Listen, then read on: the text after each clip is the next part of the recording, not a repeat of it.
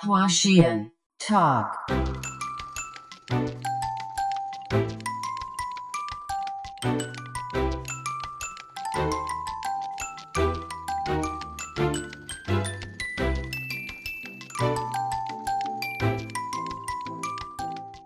所以我反而觉得以咖啡为核心这个事情是最最难。你几乎没有在市面上看到从咖啡起家，然后做别的事情做得很好的店。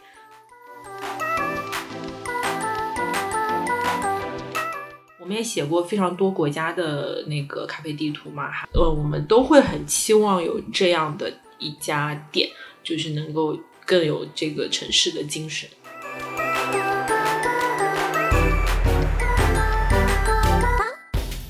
那么就是有很多店都号称自己是城市咖啡店、社区咖啡店，但它到底就是说为这个社区做了什么，为这个城市做了什么？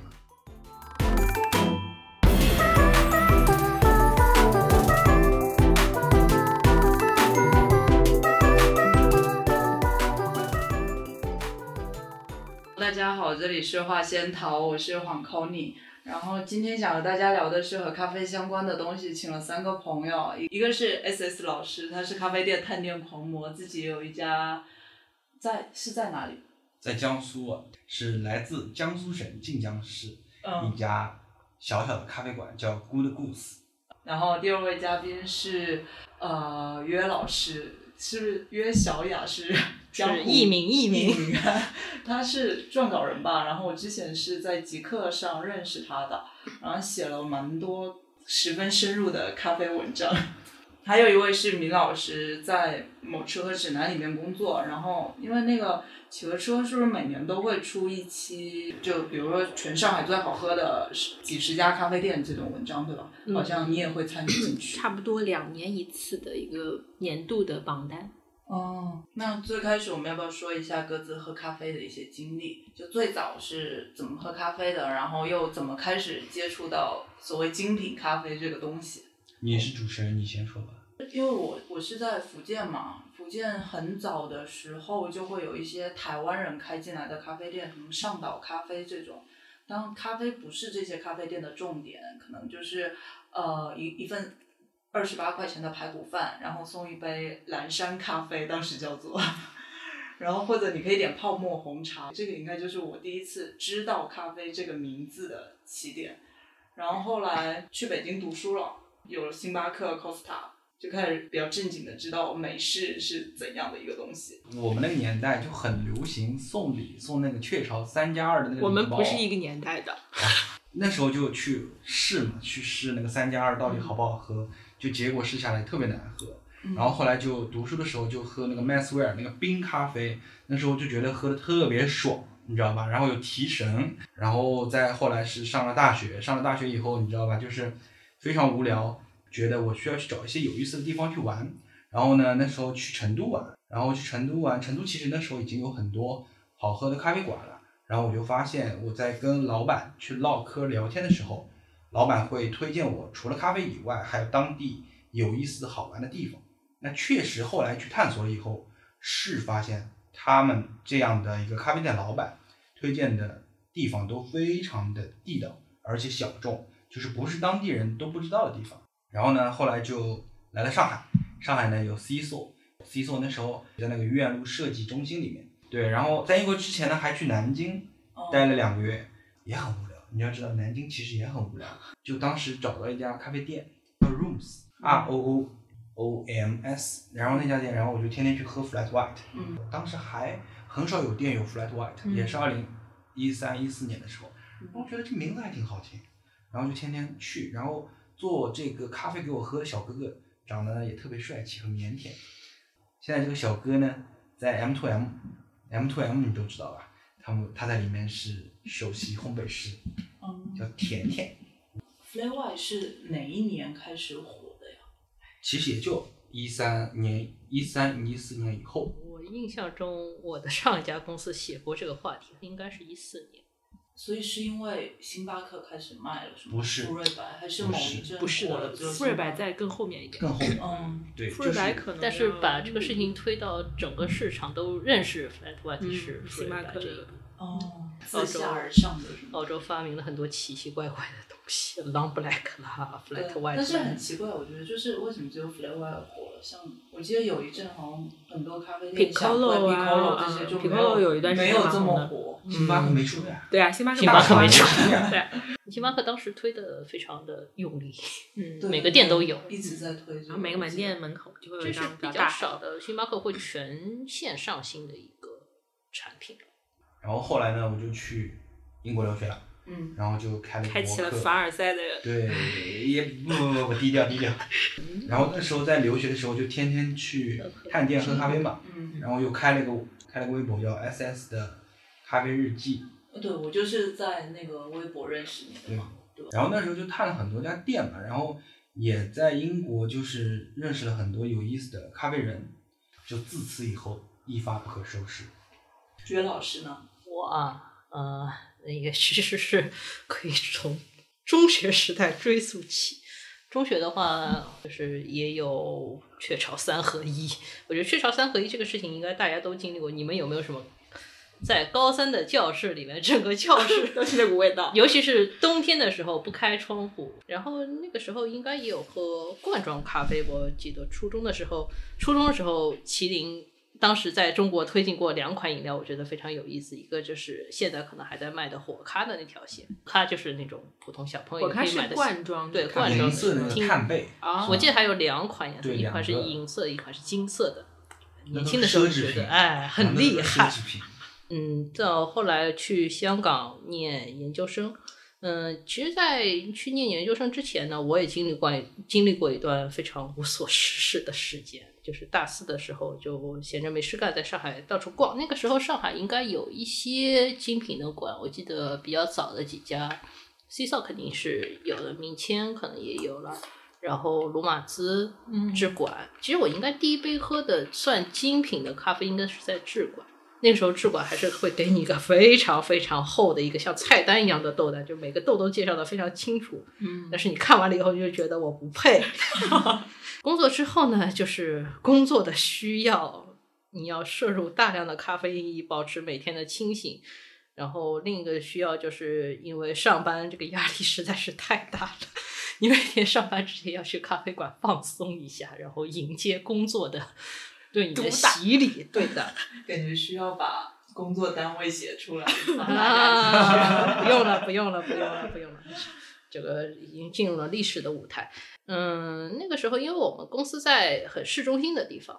周围的咖啡馆其实挺多的，然后大家都有自己比较喜欢。但是我呢，就是有一些同事带动说，哎，附近有一家还可以，你要不去试一试？然后就去试了一试啊，确实还可以。于是我就在那里认识了明总。哪一家呀？嗯，在永康路的 Cafe de Volcan，对哦嗯，当时永康路应该是最早的那，一家。最早的一家，然后也是就在永康路还没有变成特别网红的时候。德德国老板嘛，对嗯对我我知道那家店是，就可能我刚毕业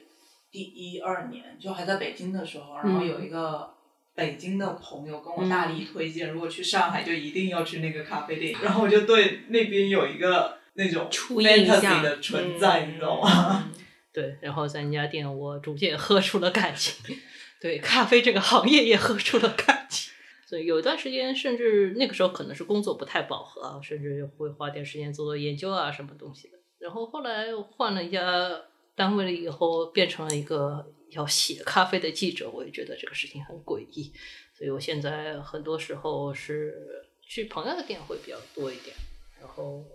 因为要写稿子，所以说做很多公司的研究，反而就是说喝的上面会比较驳杂一点。那我来说说吧，嗯，对的，我学生时代的记忆就比较少，其实喝的很少，就是三加二，就是大家都经历过那个时代嘛。然后后面我来上海工作之后，其实第一家启蒙的咖啡店就是永康路的那个咖啡 de Volcan。嗯嗯，然后当时的话，我就是一个客人，然后又兼职帮他们写一些产品和活动相关的文案，所以是这样很意外的，就是进入了直接进入了精品咖啡世界。就是前面我也没有喝过星巴克，然后也没有喝过罐装咖啡这些，就前面基本上是一段空白。然后在那个店里呢，就是因为这个双重的身份，所以说一边你可能就像一个什么都不知道的小白，然后接受一些新的知识，然后但是这个知识其实是相对来说比较专业的。然后一方面，因为我们还做一些那个时候我们每周末或者什么有时候会做一个跟客人互动的，比较每一期都是不同主题的，像 club 一样的那种活动，所以通过准备这个活动，然后通过去认识这家店铺的产品，然后就这样子进入了这个体验的一个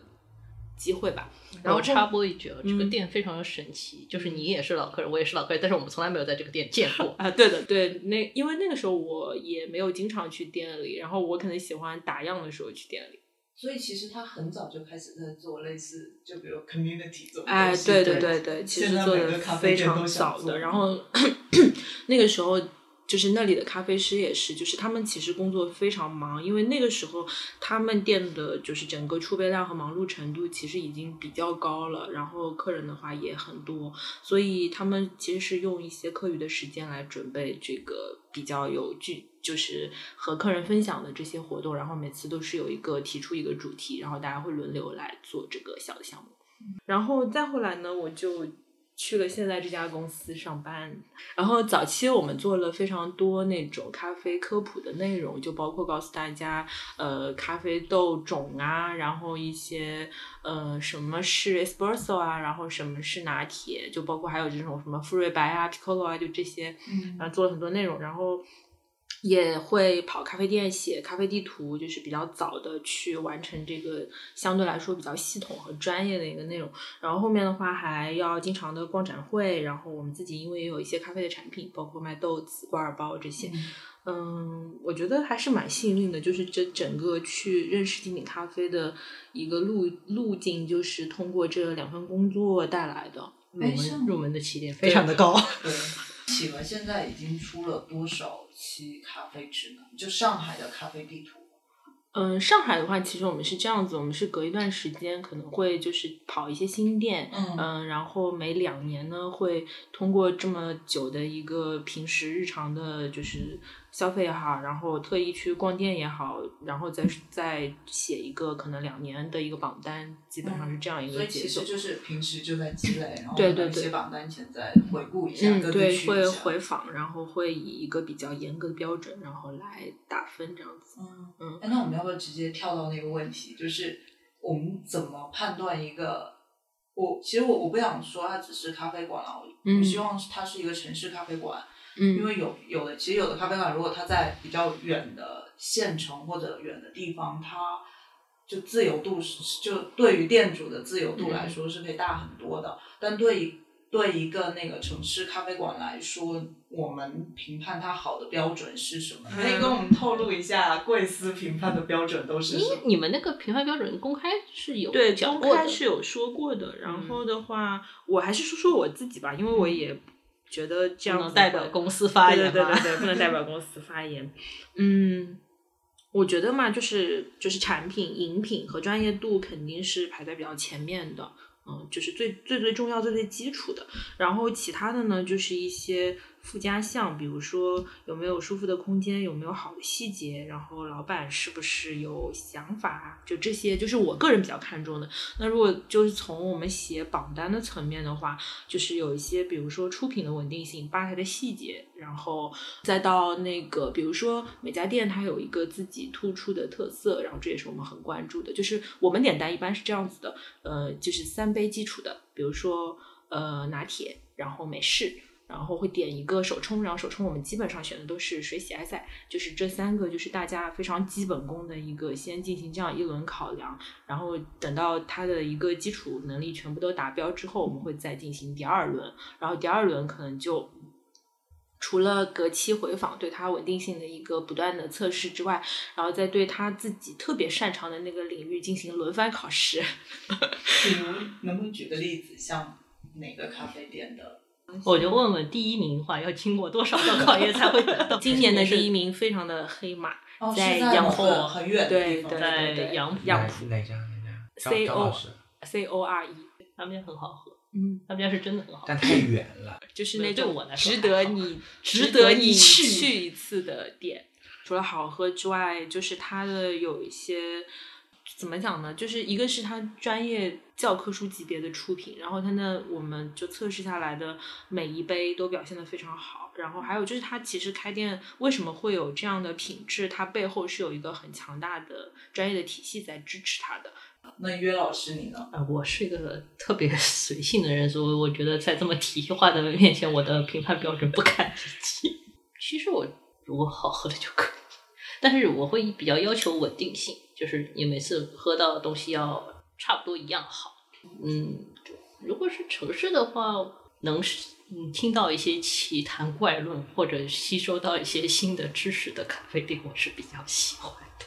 或者会能遇到。不过你在上海，你你能听到的，我觉得真的是会让。啊，没你没有尝试去瑞欧上面那个 C 座去哦坐在那个我长桌我曾经去过那么几次。对，在嗯那边你真的能听到上海的几大快消品公司在讨论 marketing 策略。哦，我还以为听到各种什么赛道啦、这种这个是在北京啦这种。嗯，对，那个是在北京，我觉得也会遇到。我以为是听到什么耶稣跟哪个女人跑了。啊，那个你不知道当事人的话，你只能听听听听段子。不过那个也蛮好玩的。我觉得我跟岳老师差不多，然后我的目的还蛮明确的，尤其是之前没有坐班的时候，其实我我就只需要他有厕所。Gentle Maker 就是，Gentle Maker 就是有厕所又可以自己加水，咖啡也还不错，所以我之前就哦，对 Gentle Maker 的咖啡保留意见，但是洗手间加分。然后要么就是因为我自己有几家很喜欢的，在别的城市的，我会觉得它是很好的城市咖啡店的范本，就是能让，比如它早上就是一份五百五百日元，那也就二十块钱的一个面包加一个咖啡的一个套餐，但你看到里面大家都特别特别熟悉，然后咖啡店也很，咖啡师也很专业，你就这种我就特别喜欢。哦，插播一句，那是不是这样意味着像宜家的这个咖啡店也是一个非常好的？但宜家不好喝呀。宜对宜家是在好喝这点上做不到，但是我觉得让大家都很放松的在那里聊天是，而且价钱也很便宜嘛。对，然后我记得原来驻地市场里也有一家是那个爱雅嘛，叫做，然后是专门给那些渔民渔渔佬嗯们的那种，所以你就能看到很多刚卖完鱼，然后去那边点一个三百日元的。这种我会觉得很很挺不错的。不太喜欢的，就和之前在上一期跟冯老板聊酒店那期有说过，就不太真诚的。嗯就比如说你一打开菜单，那第一页给你写了很多来我们咖啡店的规矩，这个那个的。啊，这里要点名北京某 著名小票长到史上最长的某店，对那家店真的太差了，我真的非常不喜欢。然后规矩写特别多，但等你喝到他们的咖啡的时候，你就想说你凭什么呀？就会有这种想法。但是有的，比如说你咖啡是真的好喝，而且你咖啡师是很专业，其实我还就你规矩再多，我是 OK 的。但是我不太喜欢把规矩一开始就写到很明，白的毕一种竟是个服务行业，对，是的，是的，是的。你毕竟是个乙方。我觉得你有这种规矩，你可以去做工作室。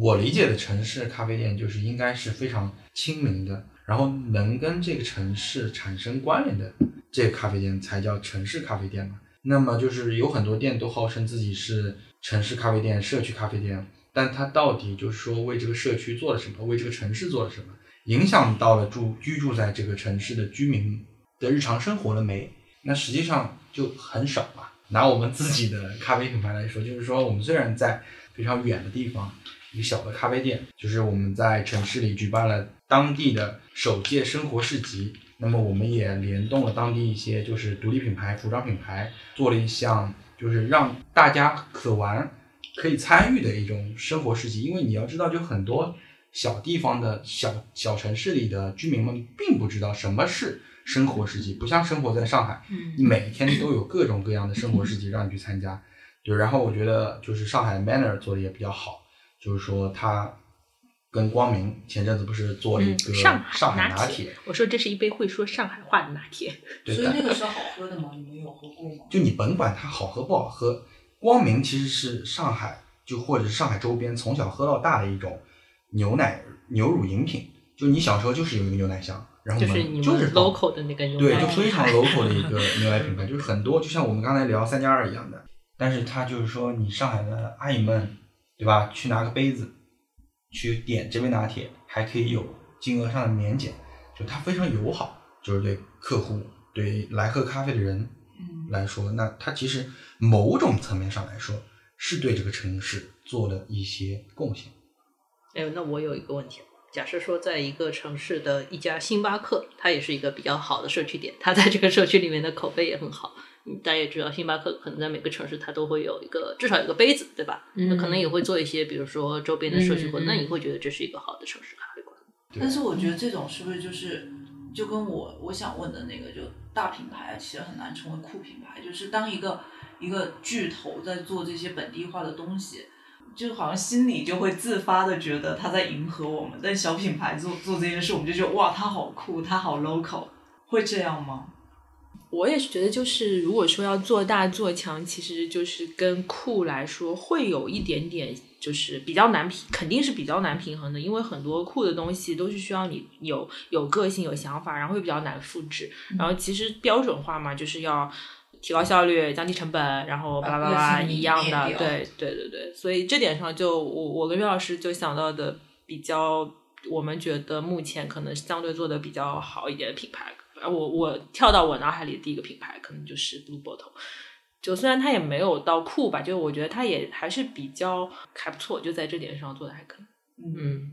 我觉得这是两个问题，就是说大的公司能不能变酷，和酷的公司能能不能变变大我们就比如说像 Blue Bottle 是一个酷公司变大了，嗯就是或者它加入了一个大公司。嗯，当然，就是美国的话有很多类似的案例，比如说像嗯 Peace 和知识分子这两个品牌，嗯其实都现在在一个大的集团下面。哇，这个大的集团实在是太大了。而这个大的集团的核心是一大堆速溶咖啡品牌，就是你正常人，你可能说你要知道这个事实，你会比较难接受这件事情。但是它本身这个品牌是保持独立运营的，就是这个品牌本身没有什么变化的时候，我觉得其实还好。至于说大的公司能不能变酷啊，我觉得你们觉得苹果是酷公司吗？是的呀，我觉得那就是有希望。对，虽然我们在咖啡行业还没有看到这么个一个案例，但是说明这个事情是有可能做到的。很多媒体就是把 Blue Bottle 当做咖啡界的苹苹果来推，对，但它还是被收购了呀。我觉得收购不影响，就是收，比如主要是说它还雀巢能保现在不管证独立，对它要是还能保证独立，被收购其实对它是好的嘛。但我觉得 Blue Bottle 它其实对我，我因为我基本上去过日本所有 Blue Bottle，包括美国的一些 Blue Bottle 我也都去过，我就觉得它给我的感觉就是精品星巴克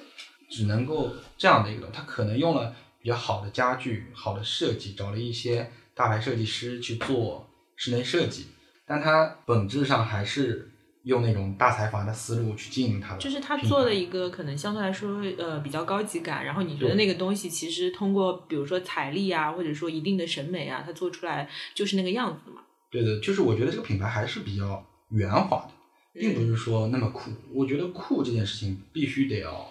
有一些棱角，比较朋克一点，就比较个性化一点。你说 Blue Bottle 它酷吗？他就是都这样呀。阿拉比卡也是啊，都是酷炫的那种装修，但是它都这样。那你都这样出来就没有那么的酷炫了。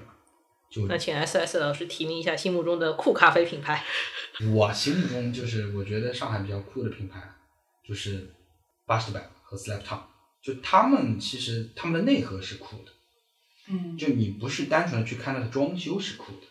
他们的那种装修椅子这类东西都是表象，包括它的产品，我觉得都是表象，但是它的品牌内核是酷的。你过于直接的就阅读到了人家的品牌内核，你懂吗？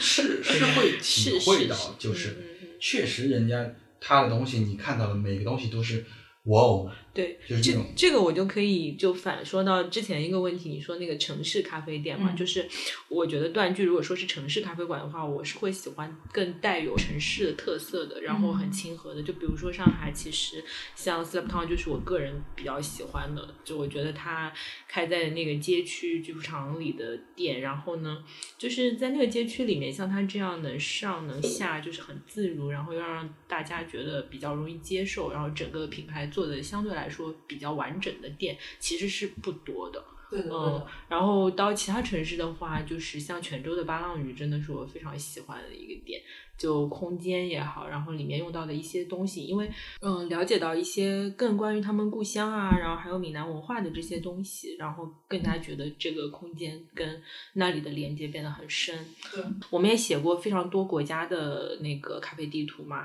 呃，我们都会很期望有这样的一家店，就是能够更有这个城市的精神。就更在地的那种，嗯就跟那个有有一个咖啡杂志，你们应该都知道，就那个 G，我就会发现哈瓦那他会采访那种，就是窗口递出来一杯一块钱，然后哦其实就是给打工的人喝的那种。嗯其实那种是我自己还比较想体验，但你开一个很今日的木质咖啡馆，哦开到哈瓦那去，会觉得毫无意义。明白。说起这个，北京有一家，就是我们之前去写店的时候，在一个特别小卖部对对对，那个咖啡哇，小卖部部实在 太好喝了，天哪！真的有点厉害。然后那天我们是就是他也没门嘛，特别难找，在那里走来走去，走来走去都没有发现那个店。然后最后是从窗户进去的，我是破窗而入走进去，然后 然后呢，那个人呢，就是呃，他也不是这种就是所谓经过这种非常有素质的训练啊什么的，就这样一个人。然后其实是一个天赋异禀的业余爱好者。对的，对的。然后那里面的器具呢，也就相当的家庭其实，然后整了一个货架，整了个饮水机，反正就是像原地开店那样子。但是你不要说子都没有什么，他的那杯手冲是让我们有比较深印象的。哦，嗯就这种店真的很神我记得奇。他还有 出一些很奇葩的饮料，什么豆汁拿铁呀。对，这我倒没喝过。我知道他有，是吧但是我也没喝。哦，我我后来就没有机因为会去我我对他有一个，我没去过那家，嗯一直看到时不时有人会提到它。嗯，然后它还有一个类似麻酱红糖饼的、哦，的那个拿铁，就有很多北京 fusion 京京味儿 fusion。嗯，对，对它是比较有北京性格的。嗯对对对对，我我现在还有成都，是不是？我成都上次去成都去了一个叫什么缝纫机啊，哦，缝纫啊机。我觉得那家也还蛮好。我觉得普罗米修斯好，普罗米修斯是哪个？就是长得有点像缝纫机，但是它那个机器 拆的更彻底一些，哦，就你感觉它用半台机器在那里给你但是也是好喝的，对？好喝，非常好我还没机会去，这是我去成都比较想去的一个点。嗯，嗯，它其实很市中心，但又是在市中心相对来说很安静的一条街上。所以现在你们会觉得上海已经是世界上发展的特别好，咖啡发展的特别好的城市了吗？据说统计来说是超越了纽约的一个世界咖啡之城，是按数字吗？按按数按数量对对对。我名觉得上海的上海的特色就是店多，新店多，关店也快。但是你要说文化这个层面的话，我觉得还没能吧没能拿到世界上面来讲，就它没有一个很鲜明的特色。嗯，像纽约，它有鲜明的特色，特色是体现在哪一种？我觉得纽约还是咖啡店馆子区别的话，跟上海也没什么大的差别可能不同区不太一样。对，不同区。曼哈顿可能就挺无聊的我当时去布鲁克林探探险，当时不是迷恋 cos 嘛，然后我就嗯屁颠屁颠跑到 cos 家里去，就那个片山正通帮他做的那个房子上去，嗯我都变成私生了，真的。然后没没没有敲门，没有打扰人家，就是门口看一下，然后正好那个旁边有一个咖啡店，然后用的咖啡机是那个 Speedster Kiss 的，然后是内嵌在一个理发店最里面，就这么神奇。但那家店非常好喝，我已经忘记名字了。一期一会的体验。嗯，那像你们会觉得，比如说咖啡文化很深厚的这样的城市有什么呢？意大利啊，意大利的咖啡都很难喝呀，对，很朋友。难喝，但是它的咖啡文化就非常好。你要知道，我觉得意大利它的咖啡更像是社交工具吧，就比如哥抽根烟，呃，哥喝个咖啡，觉得就是日常，这就是。你想，就你不要说刚刚岳老师说的什么 creamy 的感觉，不可能有，没有，就是上头。对我当时去意大利，就是去当过 WBC 一届志愿者，当时在意大利的 Rimini，对，然后在意大利的那几天，我就觉得，我的天，就真的很难找到一家像能喝的能喝的店，对，那好不容易，好不容易找到一家店，是当时我去拉姆扎口工厂。拉姆拉姆扎克的工厂非常好，对，拉姆扎克的，工厂非常好去了，然后我太喜欢了呀。就我觉得听众有有机会的话，可以去预约去看一看，有专车接送，就你可能享受到贵宾级的服务。对特别好。我觉得你可以看到，就是像这种这么大的一个厂，他们确实一个家庭作坊式的一种经营模式。我觉得拉马佐克很酷，你嗯，就是你在他们车间里面，他会放很多很有意思的音乐，就每个人都是很开心的在那里听着很有意思的音乐在工作。掰那个水管，对啊在那掰，男女对曲很有意思。但他们就是也用的就是当地小镇上的一些居民，然后就是这个厂上厂的人，也就是村子里的他是所有在意大利的哪里啊？佛罗伦萨周周边的一一个很小的镇。对，嗯，我记得我那次去的时候还有两个人，两个人一个是在 Airbnb 工作，一个是在 SpaceX 工作，哦，就是都是一些很有意思的人去看这个东西。是大家只大家都想去感受一下企业文化吧？嗯，就是好奇吧，我觉得嗯就是好奇为什么有这么多家咖啡店用他们家牌子，对，然后就是他们上面还写 handmade，嗯，那确实你去看确一下，实是在那里 handmade 的美的。对，确实是 handmade 的。然后当时去意大利的一家咖啡馆，是他们里面的员工推荐给我的，是当时的意大利冠军嗯的店，所以就那家店还是不过在看完拉马佐克以后，我还是坚持的认为我在意大利喝过最好的咖啡是在当时刚开的米兰星巴克烘焙工坊，非常好喝。哎，那说回上海，就上海，我自己会觉得上海的咖啡店很多是一个优势啊，但是我觉得上海咖啡店很趋同，不知道你们会不会这样觉得？那我们先说说对你，就是说超出体体验，或者说超出你平时认知的一个店，有没有？在上海是对就是说趋同嘛，就你有没有什么很不同的这种？Slap Town 可能是一个，按那个环境，我以为它的咖啡要三四十一杯，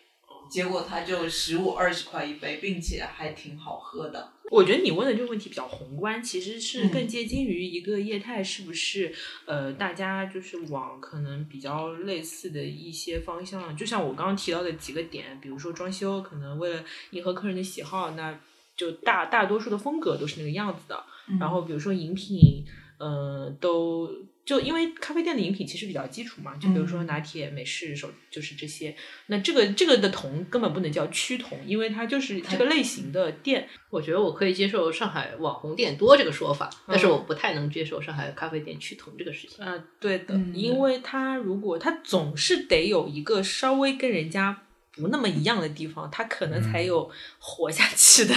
那个可能。就是他如果啥都没有的话，他也应该不会想开店，我觉得。因为我我觉得我之所以想说趋同，是因为比如说我到了晚上十点，我想喝咖啡，我就发现完全没有。当然这也可能就如果他开就真的没生意啊，嗯，就有很多。然后或者我我想去一个没那么新的咖啡店，上海也没有那种有啊，我可欢迎你。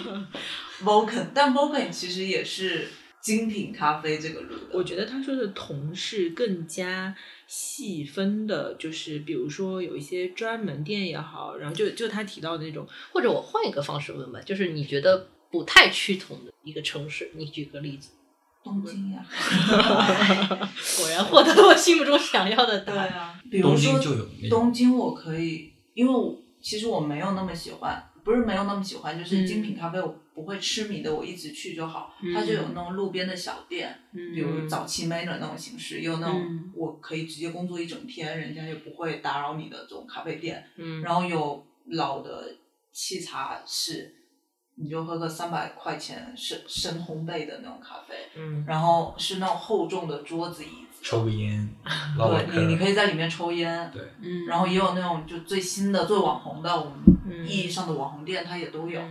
嗯对，就类似这种，而且比如说以咖啡为原点，它可以延伸出很多种。很这个是下一个问题，我们可以在这里 打住。但你刚刚说的，其实上海都有。对，你嗯仔细去想，其实你每一种你想要的东西，上海其实也有，对，只是你可能之前不会觉得它的那个就是说特点是那么鲜明的一个东西。呃，嗯当然上海有一个缺点在于它没有很老的东西。就是因为整个嗯。中国的咖啡文化都是有一个很很严重的的断代，就是上海在解放之前是一个咖啡文化非常繁盛的地方，但是因为解放之后就是什么都没有了，一直到大概九十年代才恢复开始有，就是它中间断了太长的时间，所以说，嗯，后面的发展的话，基本上是可能从星巴克回到上海以后，就是开始有一些新的东西，甚至像上岛，这是比较老的老的一批，但是它其实也是引领了一些上海上海还有上岛吗？呃，哎，上岛可能我不敢说上岛，但是我翻翻资料也有可能还是有的。但是就是说，这种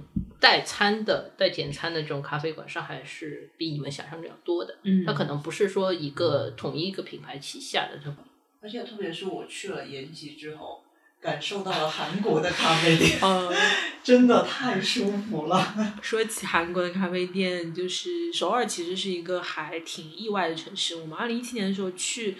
呃那边，因为有展会嘛，然后就去逛了一下。其实韩国有很多想不到的，就是之最，就比如说它可能咖啡店真的很多，然后到晚上十点半了，大家还在里面就是人声鼎沸，你很难想象这种景象。好像说是什么四千万人口，三千万三千个咖啡店，这种密度对首尔。对，然后非常多的人，就是他的他的员工好像是星巴克整个员员工，就他的咖啡师数量是星巴克所有全世界的门店加起来的三到四倍，好像、非常多的 咖啡师。这都可以算。早年不还有那个什么咖啡陪你啊这些，嗯啊但现在都没有了嘛。虽然那时候自己也是挺看不起这个牌，但后来一想，其实它还蛮满足我现在想去工作的咖啡店的样子的。我现在如果要去工作，我会选择像 Teams 或者 Peace 之类的咖啡店。嗯，Teams 我现在也也是有时候会去那边。对，因为他们桌椅很多，对的。咖啡店最怕你们这些客人。对翻台率急剧下降的元凶。但是像我们在延吉去的那个咖啡店，就是特别大，一整层楼，然后有刨冰、有面包、有咖啡，然后你能看到那种高中生男孩跟高中生女孩带着同一个随身听边写作业，然后另还有打还有那个打印机呀、然后还有专门的那个类似麻将房的那种东西，就感觉它真的是一个很厉害的社区活动中心。那在上海，你要实现这件事情，就是也不是不可能啊，但是成本就比较高。对的，还有就是刚刚那个均衡问题，也是我觉得就是在上海现在这样的条件下面，如果想要就是实现，成本太高了。，对，会有一点就难度会变得非常高。嗯，嗯，而且我觉得上海现在因为可能就是真的是充分竞争，所以嗯，一方面就是很多有能力、有意思的人也会非常想在上海开店，所以这些店铺背后的人就非常重要。然后开的店肯定是比较有意思，有一些大胆的新的尝试的。然后嗯，还有就是真的就就充分竞争下面，一定要有自己的特别特别强的优势，嗯不然就活不下去了。嗯这是我我很好奇的一个点哦。比如说他们想充分尝试，但上海成本那么高，他们有勇气尝试吗？相艺高我觉得人胆成大都是不是 啊更好的尝试的一个嗯城市？会啊，所以现在其实，嗯、就是这种就是有创新的这种城市里，有很多很有意思的店。我就喜欢成都呀，嗯成都好多咖啡店也很好喝。对啊，平面也做得很好，然后整体就干了，嗯，但成都房租也不便宜。哎，对的，就就其实升起来其实过渡到就是对于经营来说，就是都都会面临差不多的问题，所以还是或者它是一个阶段性的问题，就是你比如说你越过这个阶段，你马上会遇到其他城市遇到过的问题啊，对对对，你说成都就是还没到上海这个阶段，呃，你一到你就看一看，对快了对嗯对，它主要主要是需要靠这个城市的人去推广的。对呀、最后就是要靠就比人呀。如说开在唐坝街的那一波咖啡店，就是最早成都最开始的，然后还有做甜品的人，对吧？做咖啡的人，就有一波当地很厉害这方面的人在推动这些事儿，嗯，所以现在就是成都咖啡发展也很好，哎包括苏州的麻雀都能去成都参加醒食的周年庆。你想想，这种城市之间的跨界联名多厉害！那下个话题啦。对，我觉得现在国内是有不少那种咖啡乘以一个关键词这种模式的咖啡店嘛，像上乌鲁木齐中路那家 Do Four 丢货，丢丢货，丢货，对，就咖啡酒吧，还有然后还有音乐比较厉害，音乐，哦对，厉害。音乐咖啡酒吧这样，还有还有哪一家？还有那个 East 延平路那个它是跟精酿对吧？黄咖啡和岩精酿黄岩老师开的那家店，对嗯，他是中黄岩老师是谁国咖啡那个拉花冠冠军嗯拉花冠军也很厉害，嗯他每天都在店里做咖啡，亲力亲为。嗯，然后我觉得我我我史上喝过最好喝的经验就是在他们店里喝的，来自大酒酿造的热情共和吗？Yes，热带共和。哦，热带共，不好意思。Anyway，就类似这种以咖啡作为原点的延展出来的咖啡形式，你们会觉得这个是一个趋势吗？还是这就是就我觉得，就是咖啡其实是一家咖啡店最最最基础的一个产品。你做一杯好咖啡是你分内的事情，然后你去延展的一些东西，比如说刚刚 Kony 老师说的那个 d u f o 嘛，就是白天咖啡，晚上小酒馆。我当时去的时候是跟 Kony 老师去的，然后我们俩当时就觉得，哇操，这个菜单好厉害！它是黑胶做的一个，就是当你第一次去这家店，你敢拿到一个黑胶唱片，一个迷你版的黑胶唱片，然后打开是小菜单，你就会觉得这家店老板是比较用心在那做事情的。然后你会还还还可以看到，就是他们用的家具，他们用的那个复古灯，还有专业级别，就跟韩国咖啡店同款的那种 JBL 的音乐单元，就你会发现，就选的唱片、选的音乐是非常到位的。然后当时我们坐在那个椅子上用的是新棉的那个材料，那我觉得就是它这个成本也很低，但是设计上面确实很好看，就是包括他们还会去跟沪上的一些潮牌，比如说豆去做一些联名的饮料嗯然后出一些联名的歌单。那他把所有的他们品牌想要表达的那些内核的东西全部都表达出去他。们和豆联名出的饮料是什么？忘了鸡尾酒，嗯一款鸡尾酒含酒精的嗯咖啡浪是不是？啊，浪浪对，叫对浪是吧？哦，对，对的，因为他们其实这些老板背后都有都认识了。呃，一都认识，然后他们都有很有想法，就是都是一波很酷的人。那么这些很酷的人聚在一起呢，就要去做一些很酷的事情，或者是让大家觉得很酷的事情。对他们就把这个咖啡当做一个拉拢人气的一个媒介嘛。嗯那其实你来我这儿喝咖啡，但是我这音乐也很好。你来我这儿喝咖啡，我这边的酒也很好。那这样子的话，就把这个咖啡宇宙打造的非常好。其实我会对这种店感兴趣，我会去，但是是因为可能我觉得它它在别的长板上应该非常的强。就是咖啡也许不是它的一个长板，但它它也许有心把咖啡做到一个还不错的水平，或者取决于他这个团队里有没有人能够做这个咖啡的板块，或者说他能这个咖啡板块的负责人想要做到一个什么什么样的呃水平。然后至于这个店本身，其实还是看它整体，呃，就像 Do For，我觉得如果它作为一个店来说，我觉得它开的非常成功。但是你可能就不要把它特别限定在呃咖啡，就咖啡真就是里面一个很小的 part。它可能就是一个好玩的空间。嗯，但我觉得它其他的整体表达是不错的。比如说你最开始的问题其实是以咖啡为核心嘛，嗯这个其实要求是特别特别高的，因为咖啡本身是是一个很容易附属给别的东西的东西。比如说，像他之前说的首尔的纽约的那个店，它是一个理发店里面有一台咖啡机，它嗯它是一个以理发店为核心的，就是你可以很明显看到，就是咖啡作为一个附属品的话，它是很容易被加的，对，很容易被加上去。就是嗯我想想怎么去吸引人去，哎，我加个咖啡店是不是就好了？嗯对吧？大家大家很容易是这样想问题。嗯所以我反而觉得以咖啡为核心这个事情是最最难的。嗯你几乎没有在市面上看到从咖啡起家，然后做别的事情做得很好的店。至少我我目前就是直接想是想不太出来这种店的，嗯，能把咖啡店做好或者做得很已经要好。花很多很多精力。这里再次向大家推荐星巴克甄选上海烘焙工坊。哦，对的，我真的非常喜欢这个店。我在提纲里看你写这个，我还蛮惊讶的。就嗯能不能说一下它呀？到底哪里好？嗯，体验很好。当然，我不太推荐咖啡，尤其在我最近又喝了一遍以后，我觉得这个质量确实是是在兴业太古汇那家对？，就是那嗯，家。全球的 roastery，嗯，那个是星巴克的一个，就是相当于它最顶级的那条线。嗯嗯，星巴克，我先先插一句，就是大家对于星巴克的常规认知就是就是那个样子的。但是我最近正好知道，星巴克其实他们为了就是说，他有一个假想敌计划，还是舒茨在当老板的时候，他专门开了一家跟星巴克完全不一样，但是也是在他公司旗下，就跟星巴克完全不一样的一个店。里面的店员都跟 Fuse 一样，就是手上有刺身的，有有纹身的那种。不好意思，就是他们手上是有纹身的，就是很酷的那种咖啡师，就是你想象中很酷的咖啡师，然后用很多很新鲜的器具，做很多很创新的实验。但它就是一个星巴克给自己训练出来的，我们市场上能够见到最强的假想敌。嗯那我觉得说这个是一个一个案例，还有就是所谓烘焙工坊，就是能想象中宇宙最强星巴克迪士尼是什么样子的。对，当然上海那个店，我觉得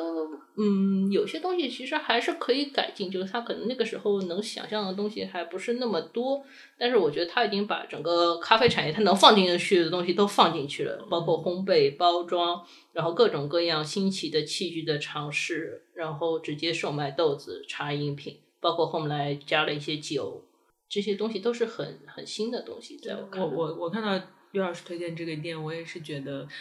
值得推荐给别人来看一看。就然后那个台湾有一个 UCC 的旗舰店，也相对来说比较大的，然后里面的体验也很好。呃，我觉得那个就相对来说，它就是展现给咖啡爱好者的，把整一个就产业也好，还有台北的一些台台湾的一些种植的豆子也好，还有世界的一些豆子，还有包括 UCC 专利的一个包装，它的一个豆罐什么的，就是如果你是一个有一点点认知，然后又是一个真正的咖啡爱好者的话，我觉得去那里是蛮开心的。对，去星巴克甚至会让我觉得有点像当时去拉姆佐克的那个工厂工厂的那种感觉，因为他们工厂有一部分是用作博物馆嘛，他会给你介绍拉姆佐克就是从最早的那种咖啡机型号，然后到中间嗯这个我好它会有几个那非常好玩的一些东西好看那个。时代的机器。对，你在里面逛的会非常的开心，就是它的它的整个体验感是很丰富的。它其实你要说酷，星巴克它其实把这个甄选门店其实做到了全球最酷了，没有一家公司能够跟它 PK，基本上是能够放这么多台黑鹰，就是得要多少资本？岂不是不是说黑鹰了，基本上所有的 mod 吧。按这么说，我们刚刚那个问题就破除了，就大品牌也能很酷呀。那主要是还是你内打内心里可能不不能承认。你不是一直觉得它很酷，只有你在看到那一个店的时候觉得哇好酷，但是你是会觉得是这个店很酷，而不是说星巴克很酷。对，就是你从这个店很酷到星巴克很酷，中间要有一点心理的但是其实我斗争觉得。，比如说我知道星巴克会做这件事，我心里然后你对它它是一品牌的我就会觉得它是蛮酷的。哇，那你转变的这个路径比较短而已对，但一般人转变还蛮难的。因为就像我一直觉得宜家是个酷品牌嘛，就因为它会做很多艺术方面的尝试，嗯所以我到现在都还很买宜家的账。哇，那你觉得优衣库是酷品牌？是呀，是，那我觉得这本身也算是大品牌会具备的一种能力，只是比如说看他用不用，或者说看他，就像这种时装品牌也一样，它有执掌的时代，就是他会用哪一个设计师，或者说他那个阶段有什么想法，就是可能跟他最最品牌的内核，或者说我们怎么去定义酷来说，还会有一些关系。所以这种可能，比如说就像说的这家店铺，而且这个品牌酷，就是中间大家每个人的这个区间是不一样的。对对。但我觉得在其他的店里，很就哪怕比如说我去东京的那个 Blue Water 带烘焙的那个店，嗯，我也没有觉得有像这个店给我那个震这么震震撼的感觉。对，但是我后来去看了 Blue Bottle 他们的一些内容啊，就是他们那家青城白河的那家店开业的时候，因为门口就排了很多人，是的，然后就是他们美国的一个过来开店的人觉得不能让大家在外面等着，于是他就把这个店门打开，让大家进去看那个烘焙机。施暴另一方。对，就很奇怪。然后他的日本的日本这边负责业务的人就告诉他，你不能这样子，你这样子会把队伍打乱，你还是让大家出去排队吧。我新加坡你去过没有，我没我我在那我去过两次那个。All Price 什么的都在那边，对对对，就很 o 多 p r e s s 我觉得不好喝，我先说啊。是不好喝，我也承认。好，对，好的。青城白河很多店，很多有名的店，嗯，好喝的确实不多。对，不如上海的激战区，真刀真枪的感觉。上海激战区在哪儿？你们觉得是哪里？战区啊，看怎么怎么个战法，永永康路吧。路，嗯，对吧但我就觉得，嗯，就就他他们的激战真的是，就是菜鸡互啄的激战是吧？对，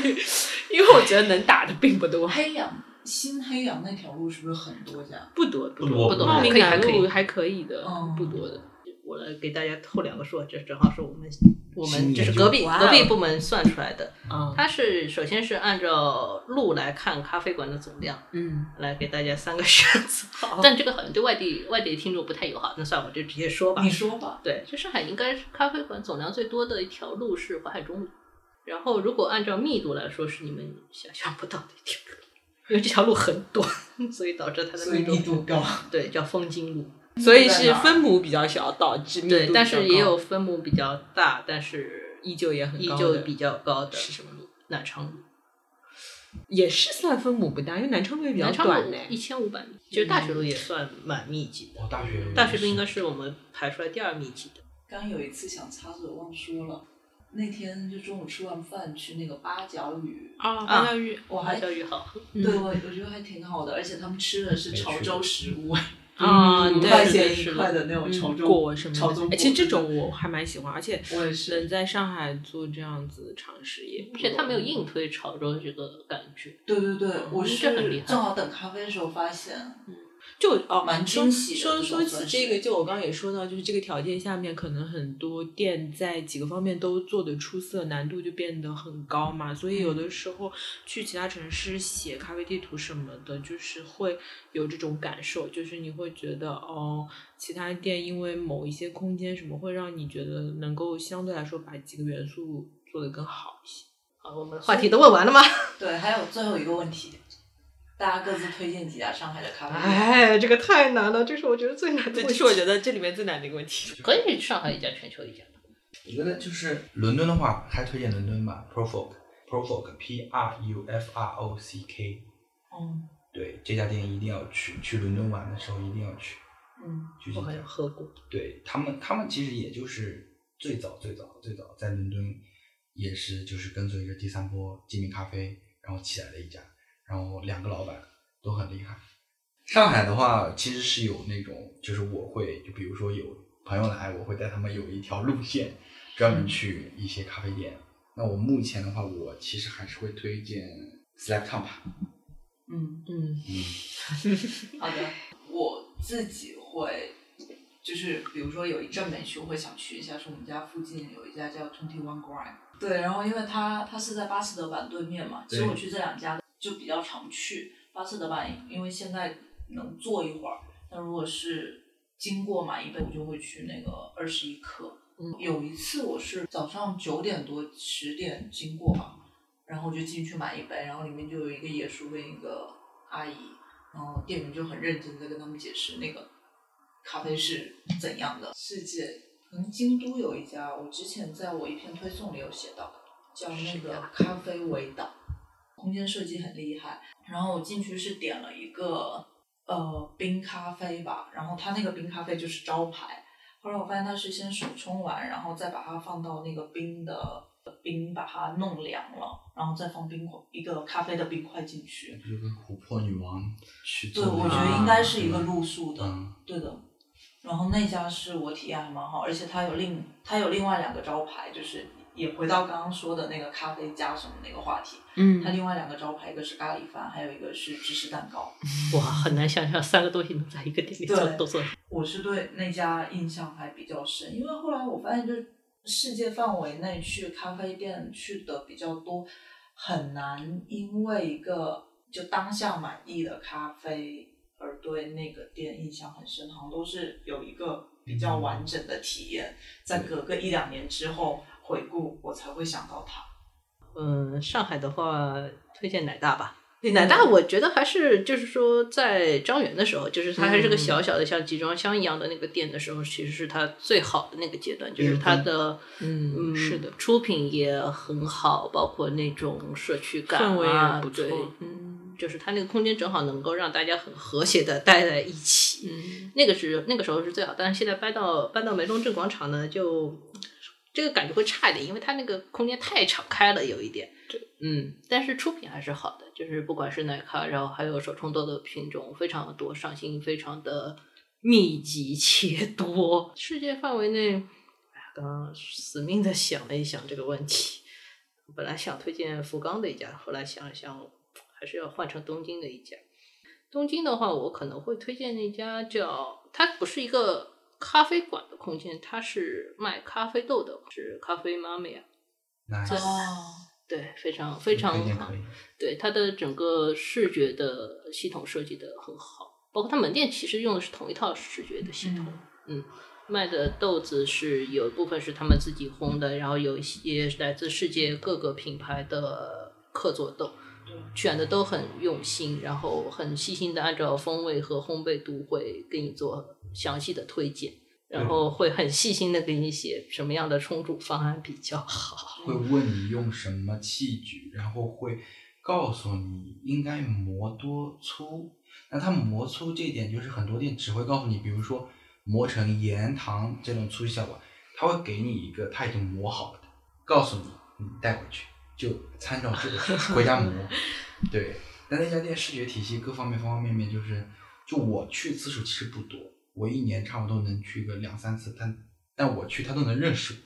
他他门特别矮，因为对他是很小的一个他最早那家就是那个叫是哪个一个啊？哦是那个有哦不有很多，他的小布袋上有很多小方格对对那个对对店，就是原来就是那个哦，然后是那个地方他已经老了嘛，就是一个快要拆掉的房子，然后去做了一个 pop up，原来就是正常的欧那个欧嗯。内萨董那个对店，然后整修后变成手冲专门店。嗯，是的，他们在虎之门的那个店我去过两次，他们应该在香港的那个新的那个 K 十一里面有开卖豆子的。因为我我就是在那呃，个，其实香港范围还可以说的 cupping room，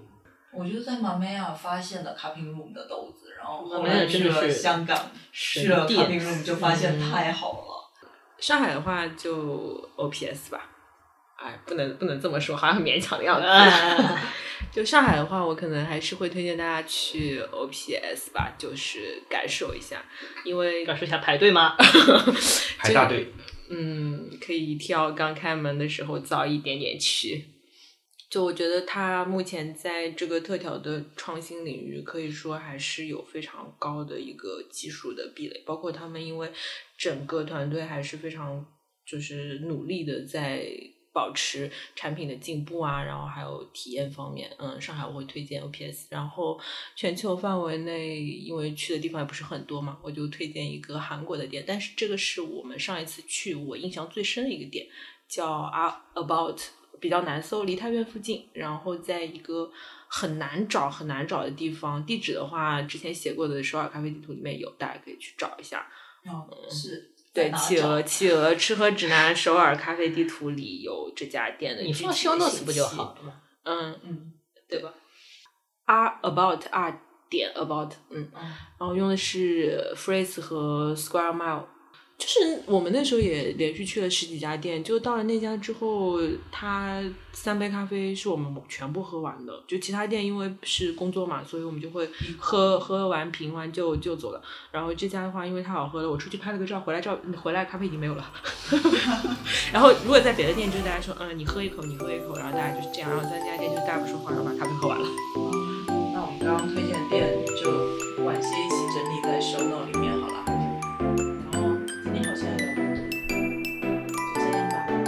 有没有人送我们咖啡喝？有没有小宇宙赞不赞助？在线乞讨，希望大家今天 You bring the popcorn, I bring the ice Saya cream. Sanoshi. You bring the popcorn, ah, ah. You bring the popcorn, I bring the ice cream. You bring the popcorn.